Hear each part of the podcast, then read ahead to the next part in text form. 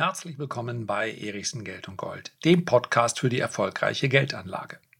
Et het noch immer Jodja Jange. Ich entschuldige mich bei allen Kölnern, falls ich das verkehrt ausgesprochen haben sollte. Also, irgendwie wird doch letzten Endes immer alles gut.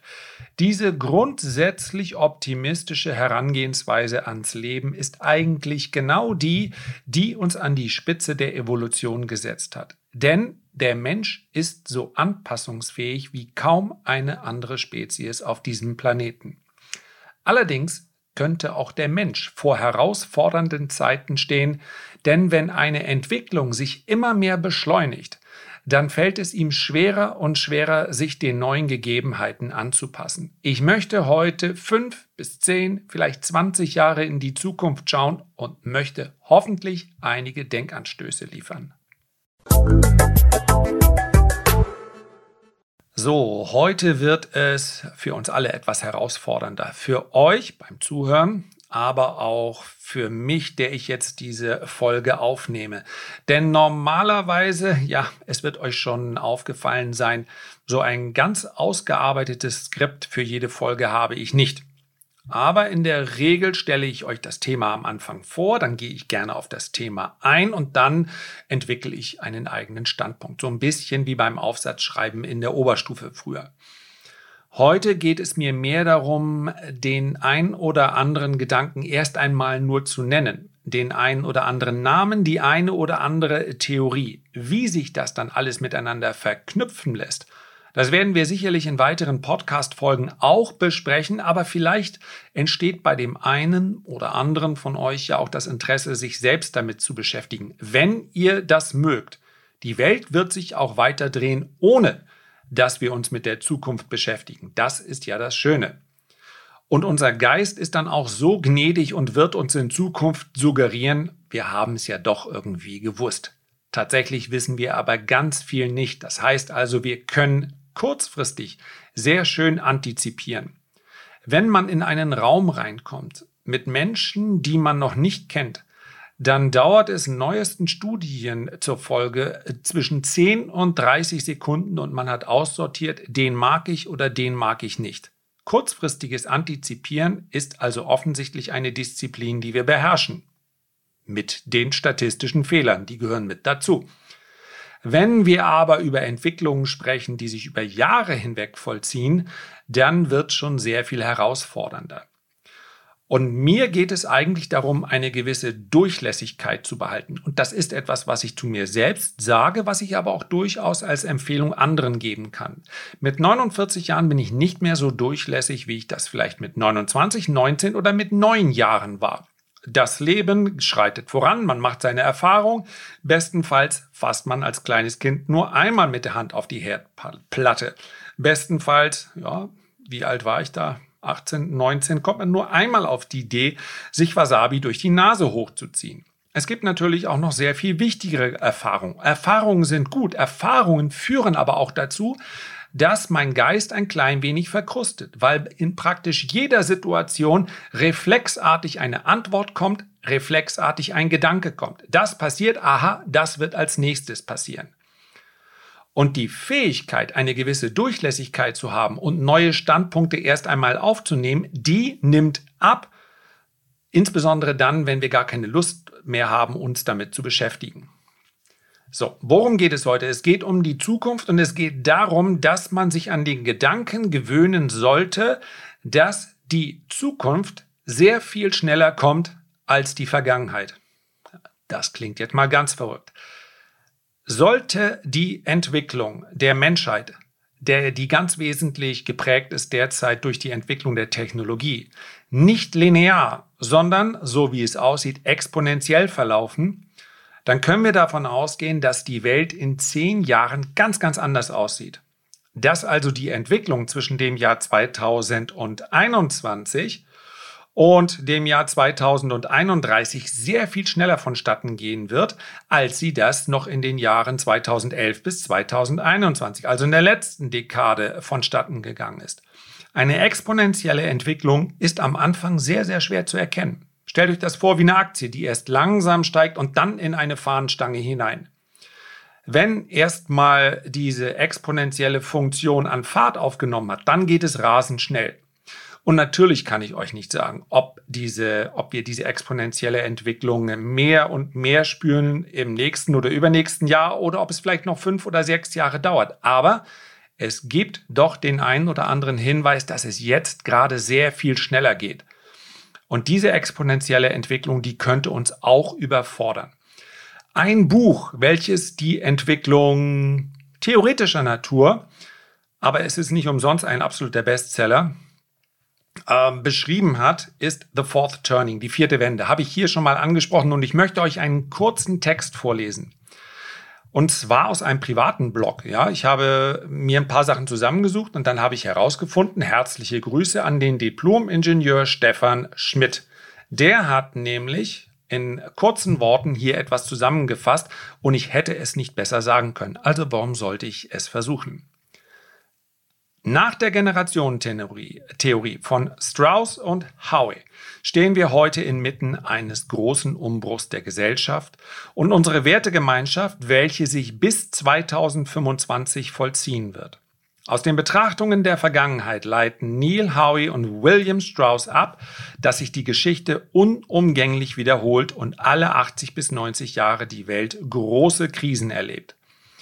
Ein Grund, wörtlich zitiert von William Strauss. Ein Grund, warum sich der Zyklus der Archetypen immer wiederholt, ist der, dass jede junge Generation versucht, das zu korrigieren oder zu kompensieren, was sie als Exzesse der sich an der Macht befindlichen Generation im mittleren Alter wahrnimmt.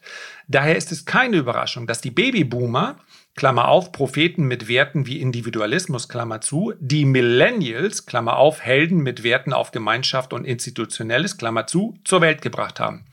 Strauss und Howe widersprechen der Grundannahme der modernen Historiker einer linear gesellschaftlichen Entwicklung mit kontinuierlichem Fortschritt bzw. einer chaotischen Entwicklung. Sie sind der Überzeugung, dass die gesellschaftliche Entwicklung ein sich wiederholender Zyklus ist. Entlang eines Zyklus identifizieren sie vier circa 20 Jahre dauernde Wendungen. Ich überspringe jetzt ein klein wenig. Zusammenhang mit großen ökonomischen und wirtschaftlichen Umbrüchen einher, einhergeht und sie vergleichen diese Krise mit der amerikanischen Revolution 1776, dem amerikanischen Bürgerkrieg 1865, dem Zweiten Weltkrieg und der großen Wirtschaftskrise 1945. In The Fourth Turning wurde vorausgesagt, dass beginnend um 2005 die USA eine Abwertung in den Finanzmärkten erleben wird und die Ära Parallelen zu den 1930er Jahren haben wird. So, es gibt dann auch noch eine ganz interessante äh, Reflexion von diesem privaten Blogautor, die dann letzten Endes zu der Überzeugung gelangt, ja, diese Theorie von Strauss und Howell könnte Wirklichkeit werden. Und es gibt, das Schöne ist, dass wir noch heute einige aktuelle Interviews finden und für mich sind die Parallelen, diese Zyklen, die hier unter anderem auch Ray Dalio als Grundlage für seine Arbeit genommen hat, zumindest für einige Arbeiten, sind tatsächlich sehr, sehr schön erkennbar. Man könnte es auch ganz einfach formulieren und sagen, der Mensch lernt aus Krisen, baut auf und irgendwann übernimmt er wieder die menschliche Natur und leider macht er dann alles wieder kaputt. Alles wieder kaputt in unterschiedlichen Ausprägungen. Es gibt noch einen anderen Namen, den ich in diesem Zusammenhang gerne, Zusammenhang gerne nennen möchte. Und das ist Ray Kurzweil. Vielleicht habt ihr schon mal von ihm gehört. Ray Kurzweil ist, ich weiß gar nicht, ich glaube, er ist immer noch Chef der Technologieentwicklung von Google, hat, glaube ich, zwölf oder 13 Ehrendoktorwürden. Und er ist jemand, der seit fast 30 Jahren immer wieder Prognosen hinsichtlich der technischen oder technologischen Entwicklung der Menschheit von sich gibt. Wir können mal einige Zukunftsthesen von Ray Kurzweil anschauen. Der Mann ist übrigens sehr, sehr interessant. Er hat sich selbst von Diabetes gehandelt. Er nimmt am, ähm, was habe ich gesagt? Geheilt, Entschuldigung. Er nimmt am Tag, äh, wenn ich das richtig gelesen habe, über 200 äh, Vitaminpillen verschiedenster Art. Ja, er selber hat errechnet, was hier die sinnvolle Diät wäre. Er trinkt sehr, sehr viel grünen Tee, was im Übrigen zu dem Ruf zwischenzeitlich geführt hat, dass er eher eine ganz große, wie sagt man das überhaupt, eine ganz große Naschkatze ist, weil er dauernd aus irgendwelchen Plastikbags äh, sich irgendwelche Sachen einwirft, die bunt sind. Tatsächlich braucht man aber natürlich bei 200 Vitaminpillen schlicht und einfach sehr viel Zeit und muss dann den ganzen Tag lang sich da was reinwerfen. Und jetzt könnte man natürlich sagen, was für ein esoterischer Quatsch. Aber da wäre ich sehr vor, vorsichtig. Nicht nur, weil der Mann jetzt bei Google schon so lange in Lohn und Brot ist, nicht nur, weil er so viele Ehrendoktorwürden hat, sondern weil seine Prognosen auch unglaublich gut waren. Und das zu einem Zeitpunkt, wo wir, ich ganz sicher, uns äh, viele Dinge gar nicht vorstellen konnten. Und zwar gar nicht vorstellen. Eine These war übrigens, und das war bevor das Internet oder wie es meine Oma genannt hat, das Internet überhaupt existierte, war, dass wir vor dem Jahr 2010, das war glaube ich die Prognose, ein flächendeckendes Netzwerk haben würden. Letztendlich hat er das WLAN besprochen, dass also die Interkonnektivität zwischen alles und jedem möglich sein würde. Und das nochmal, bevor das Internet überhaupt da war. Er hat also zu Recht einen sehr guten Ruf und dass jemand dann wie ein verrückter Wissenschaftler äh, rüberkommt, ja, das gehört vielleicht noch mit dazu. Wir können ja mal auf ein paar ganz unterhaltsame Prognosen schauen. Er hat zum Beispiel, und man muss, wie gesagt, immer äh, ins Kalkül ziehen, dass das ja schon viele, viele Jahre her ist. Insofern, dass er nicht auf das Jahr genau richtig liegt, geschenkt. Für das Jahr 2017 hat er selbstfahrende Autos vorhergesehen. Und ja, sie sind noch nicht Teil unseres äh, Verkehrs, aber Tesla hat selbstfahrende Autos und ich meine, diese Entwicklung war im Jahr 2017 auch so weit fortgeschritten, dass man sagen konnte, es gibt selbstfahrende Autos. Er hat vorhergesehen für 2018 den persönlichen Suchmaschinenassistenten. Jetzt kann man darüber streiten, was ein Suchmaschinenassistent ist. Aber wenn ich mir heute mein äh, Smartphone anschaue, ja, ich habe meinen Suchmaschinenassistenten bei mir. Wie gesagt, die Vorhersagen sind mehr als 20 Jahre alt. Das hat noch nicht geklappt. Er hat für 2020 hat er gesagt, die Fettzellen werden ähm, werden ausgeknipst, so hat er es äh, genannt, ja. Das heißt also, dass der, dadurch, dass der Mensch sich immer bewegt, das war offensichtlich schon früher absehbar, äh, wird es notwendig werden, in, die, äh, in den Prozess seines Stoffwechsels einzugreifen, damit wir nicht alle komplett verfetten. Ja, lassen wir mal so stehen, aber dass die, die Welt als Ganzes in den letzten 20 Jahren massiv zugenommen hat und dass Fettleibigkeit heute eines der drängendsten Probleme, im Übrigen gerade in, äh, in Schwellenländern ist, das steht außen vor. Dann gab es auch noch so mm, etwas unterhaltsamere Vorhersagen, dass 2020 jeder sich seine Designerkleidung zu Hause ausdrucken lassen würde. Wir haben den 3D-Druck, aber meines Wissens lässt sich noch keiner Klamotten zu Hause ausdrucken. Sehr interessant für 2023 spricht er über virtuelle Realitäten. Letztendlich also das Metaverse. Und das schon sehr, sehr viel weiter. 2030 vertikal, vertikale Pflanzen- und Fleischfarmen und 2033 Energie wird zu 100 Prozent aus Solarkraft gewonnen. Er glaubt im Übrigen, dass Energie kein zukünftiges Problem sein wird. Kann man sich heute natürlich nicht vorstellen, aber wenn, sollte man nun mal ganz kurz sich zurücklehnen und überlegen, was es bedeuten würde für die Menschheit, wenn jeder Energie im Überfluss hätte. Dass die Energie um uns herum existiert. Und zwar unabhängig davon, ob wir dann 6, 8 oder 18 Milliarden Menschen auf diesem Planeten sind. Das bestreitet ja keiner. Nur ist momentan noch die Fähigkeit, diese Energie dann auch zu nutzen, äußerst begrenzt. Aber man stelle sich mal vor, wir hätten nahezu unbegrenzte Energie. Es wäre ein Forschungs-, ein Wachstumsschub, der unvergleichlich wäre mit jeder Periode der Menschheit. Und, und, und, wer sich mehr noch mit Ray Kurzweil beschäftigen möchte, der wird an der Singularität auch nicht vorbeikommen. Ich möchte da gar nicht zu viel vorwegnehmen, weil es ein komplexes Thema ist. Es geht um den Moment, den er beschreibt und man sollte sich vielleicht vorher hinsetzen, wenn man das liest, denn Einige Parallelen sind schon so grotesk nah an der Realität, dass es beinahe erschreckend ist. Es geht um den Moment, in dem der Mensch schneller, langsamer lernt als die künstliche Intelligenz. Es gibt einen sehr interessanten Artikel, äh, ja, wenn ihr Ray Kurzweil eingebt, dann werdet ihr das sehen. Also seine Berechnungen lauten, dass wir wir erreichen das Äquivalent der Rechenleistung eines menschlichen Gehirns für 1000 Dollar im Jahr 2023. Das Äquivalent der Rechenleistung eines menschlichen Gehirns. Ich glaube, wir sind da relativ nah dran. Wir erreichen das Äquivalent der Rechenleistung eines menschlichen Gehirns für 1 Cent im Jahr 2037.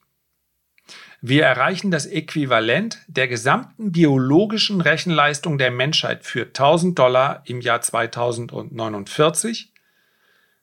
Und zehn Jahre später wird das Ganze dann praktisch keinen Aufwand mehr bedeuten. Ob es so kommt und ob es tatsächlich dann so kommt, dass die äh, künstliche Intelligenz den Mensch als Schwachstelle ausmacht. Wir werden es sehen oder hoffentlich auch nicht sehen. Elon Musk ist ja zum Beispiel auch jemand, der sehr ernst wird, wenn er über künstliche Intelligenz spricht. Das Problem ist, dass Politik sehr linear denkt. Und ich könnte jetzt natürlich 25 Minuten ganz leicht Politik-Bashing machen und sagen, man muss sich darauf vorbereiten und, und, und. Vermutlich ist es aber so ähnlich wie bei anderen Unglücken auch. Es muss dann erst etwas passieren, bevor klar wird, dass etwas passieren muss. Und vielleicht können wir da noch nicht mal einen Vorwurf draus stricken, denn man stelle sich mal vor, im Koalitionsvertrag wäre drin, wir hätten jetzt ein Ministerium, das bekommt im Jahr, sucht euch was aus, hat einen Haushalt von 20 Milliarden zur Begrenzung ist das verkehrte Wort zur Kontrolle der künstlichen Intelligenz. Also leichter kannst du deine Abwahl ja nicht mehr vorbereiten. Das heißt also, so etwas muss sich natürlich in der Bevölkerung dann auch festsetzen, der Gedanke. Und viele Menschen haben mal von künstlicher Intelligenz im Tagesblatt gelesen, aber beschäftigen sich nicht wirklich damit. Also, so etwas wird dann meist erst zu einem späteren Zeitpunkt bewusst und wir sollten einfach die Daumen drücken, dass es rechtzeitig sein wird. Ja? Diese Themen miteinander zu verknüpfen, ist nicht einfach. Und jetzt könnten wir ganz lange sprechen. Es wäre mir aber lieber, wenn wir das im Kreis tun, wo wir einfach mal so äh, jeder seine Schlaglichter reinwirft. Und das wäre sicherlich sehr produktiv. Worauf es mir heute ankommt, ist, dass die Politik, also diejenigen, die die Rahmenbedingungen äh, vorgeben, auf all diese Entwicklungen, die da kommen könnten, und ich, ja, ich glaube, dass die Entwicklung exponentiell stattfindet. Wenn wir sehen, wie sich Technologie entwickelt, dann ist das aus meiner Sicht keine Annahme mehr, sondern Gewissheit. Nur die Jahreszahl kann ich natürlich nicht fest ranschreiben. Ich weiß nicht, wie lange es dann tatsächlich dauert, bis gewisse Prozesse dann vollzogen sind. Aber dass es sich jetzt derzeit sehr stark beschleunigt, das ist meines Erachtens absehbar. Und Politik kann hier unter diesen eben genannten Aspekten auch nur ganz schwer Rahmen, einen Rahmen bieten für diese Entwicklung. Ich erinnere mich, bei äh, Steingart war, wer war das? Herr Röttgen, ja, äh, hat seinen Hut ja in den Ring geworfen und möchte CDU-Vorsitzender werden. Und äh, Gabor Steingart hat ihn damit konfrontiert, dass jetzt in der vierten Corona-Welle ja offensichtlich die gleichen Fehler gemacht wurden wie in der dritten, der zweiten, der ersten. Das heißt also, viele Entwicklungen wieder nahezu, nahezu unvorbereitet die Bevölkerung treffen. Und Herr Röttgen hat es etwas höflicher formuliert, aber letztendlich zugegeben, ja, die Politik reagiert. Sie schaut ja nicht einmal ein oder zwei Monate in die Zukunft. Sie macht Pläne und sie verspricht auch relativ viel aber sie ist letztendlich mit der aktuellen Entwicklung gerade dann, wenn es nicht um Business as usual geht, sehr häufig überfordert. Und nochmal, das ist kein Politik-Bashing im klassischen, Sinne, denn es ist gar nicht so einfach, hier nicht überfordert zu sein. Allein allerdings anzuerkennen, dass es Entwicklungen gibt, die eben nicht ein Minister mit seinem Staatssekretär lösen kann, das wäre schon mal ein Fortschritt. Denn die Expertise, die man braucht, um ein Spitzenpolitiker zu werden, ist nicht unbedingt die Expertise, die man braucht, um in einer Spezialdisziplin sehr erfolgreich zu werden. Wahrscheinlich beißen sich diese beiden Disziplinen sogar. Und das ist das ganz große Problem. Nicht Expertenwissen in vielen Bereichen, wo man genau das bräuchte. Ich möchte hier gar nicht über den Scheuer sprechen, unseren ja, Maut, Brückenbau, Straßenbau. Dafür bräuchte es Expertise. Die gibt es aber nicht, weil der Minister sie offensichtlich nicht nachgefragt hat. Und ich möchte mich jetzt gar nicht auf irgendjemanden einschießen, aber ihr versteht vielleicht, worum es mir geht. Es gibt Themen, die brauchen Expertise, Sachverstand und es gibt so etwas wie einen Sachverständigenrat. Der wird aber lediglich dazu genutzt, dass man sich einmal im Jahr hin und wieder, vielleicht auch häufiger, so ein Gutachten vorlegen lässt. In so einem Gutachten steht bestenfalls das drin, was sich derjenige, der es in Auftrag gegeben hat, wünscht. Nämlich, ja, ihr habt alles richtig gemacht, zumindest sollte man euch später nicht an den Karren fahren können. So, das ist ein grundsätzliches Problem. Diese Kombination, die wir jetzt gerade erleben, gibt aus meiner Sicht kein Zurück zur Normalität mehr, so wie wir sie mal kannten. Normalität ist für jeden etwas anderes. Für mich war die unbeschwerteste Zeit meines Lebens die, ja, als ganz kleines Kind, ich glaube, ich hatte eine ziemlich unbeschwerte Kindheit, aber wenn ich daran denke, ja, so kurz vor der Pubertät und dann hat man sich nach dem Duschen oder nach dem Baden und es waren die 80er, man hat also sein eigenes Badewasser gehabt, hat man sich einen Bademantel angezogen und dann gab es so einen Naschteller und dann hat man Wetten das geguckt und die Welt war heil. Dann haben sich Dinge verändert. Um die Jahrtausendwende herum hat sich sehr viel verändert. Um die Jahrtausendwende herum hat sich die Geldpolitik in der Art verändert, dass ein Weg eingeschlagen wurde, bei dem man offensichtlich nie geplant hat, wieder zurückzukehren, oder aber man wusste es schlicht und einfach nicht besser.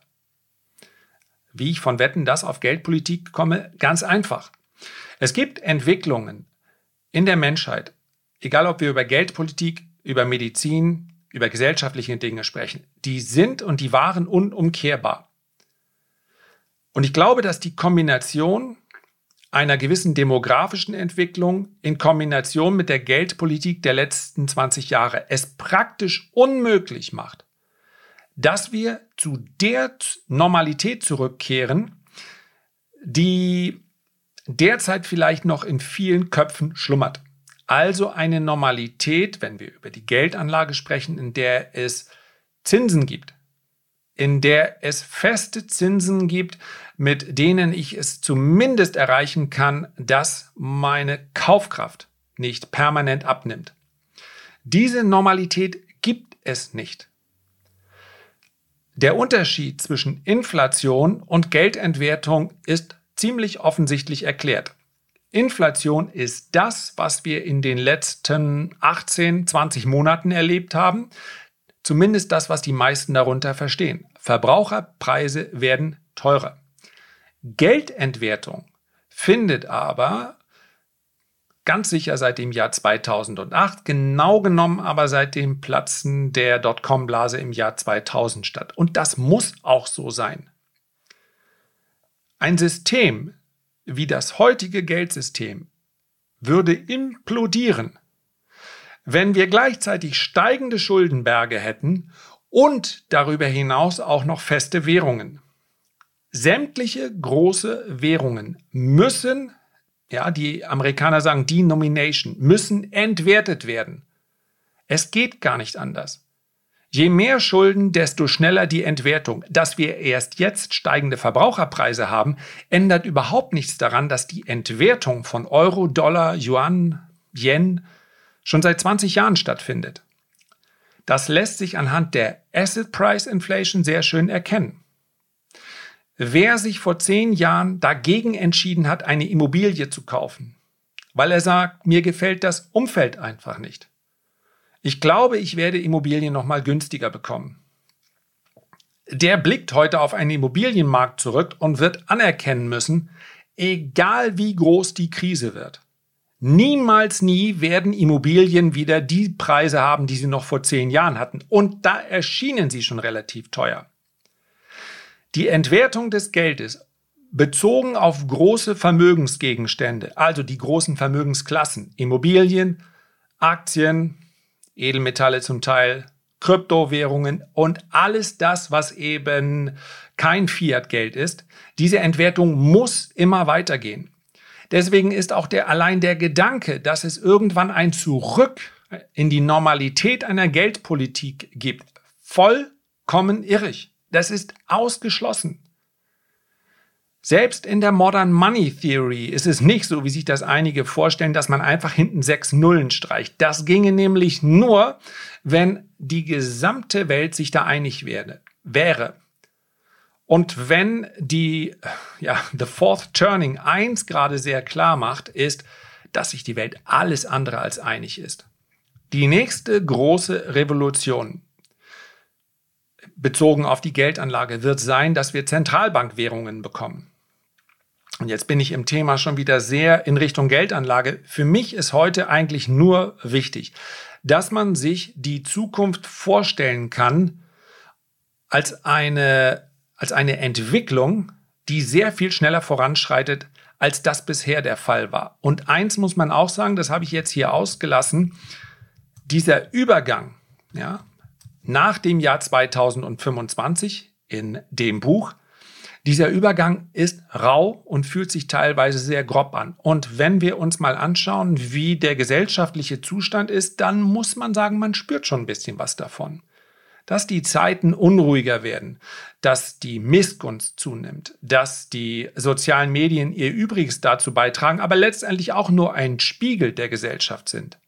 Wir spüren, dass sich Dinge verändern und wir spüren auch, dass hier eine gewisse Form der Naivität und eine gewisse Form der, der Zuversicht flöten geht. Zumindest bei vielen Menschen, weil natürlich immer mehr Menschen abgehängt werden durch diese Entwicklung. Und bevor es besser wird, und es wird besser, zumindest wenn wir auf das Buch schauen, wird es vermutlich erst nochmal unangenehmer. Und entscheidend ist dabei, und das ist der letzte Gedanke heute, dass es Phasen gibt, in denen man zuerst einmal sein Vermögen schützen sollte, bevor man zu große Risiken eingeht mit der Absicht, das Vermögen zu mehren. Und wir werden Zeiten erleben, in denen wir vermutlich zweistellige Zuwachsraten in unserem Vermögen brauchen, um unter dem äh, Strich die Kaufkraft zu erhalten. Und wer jetzt sagt, Mann, das war aber ein bisschen viel heute, ich hab's ja gesagt. Herzlichen Dank für deine Aufmerksamkeit. Ich würde mich sehr freuen, wenn du dir ganz kurz die Zeit nähmest, ein Feedback oder einen Kommentar zu hinterlassen. Ich freue mich natürlich auch sehr, wenn du diesen Podcast abonnierst. Am allermeisten freue ich mich aber, wenn wir uns beim nächsten Mal gesund und munter wiederhören. Bis dahin alles Gute, liebe Grüße, dein Lars.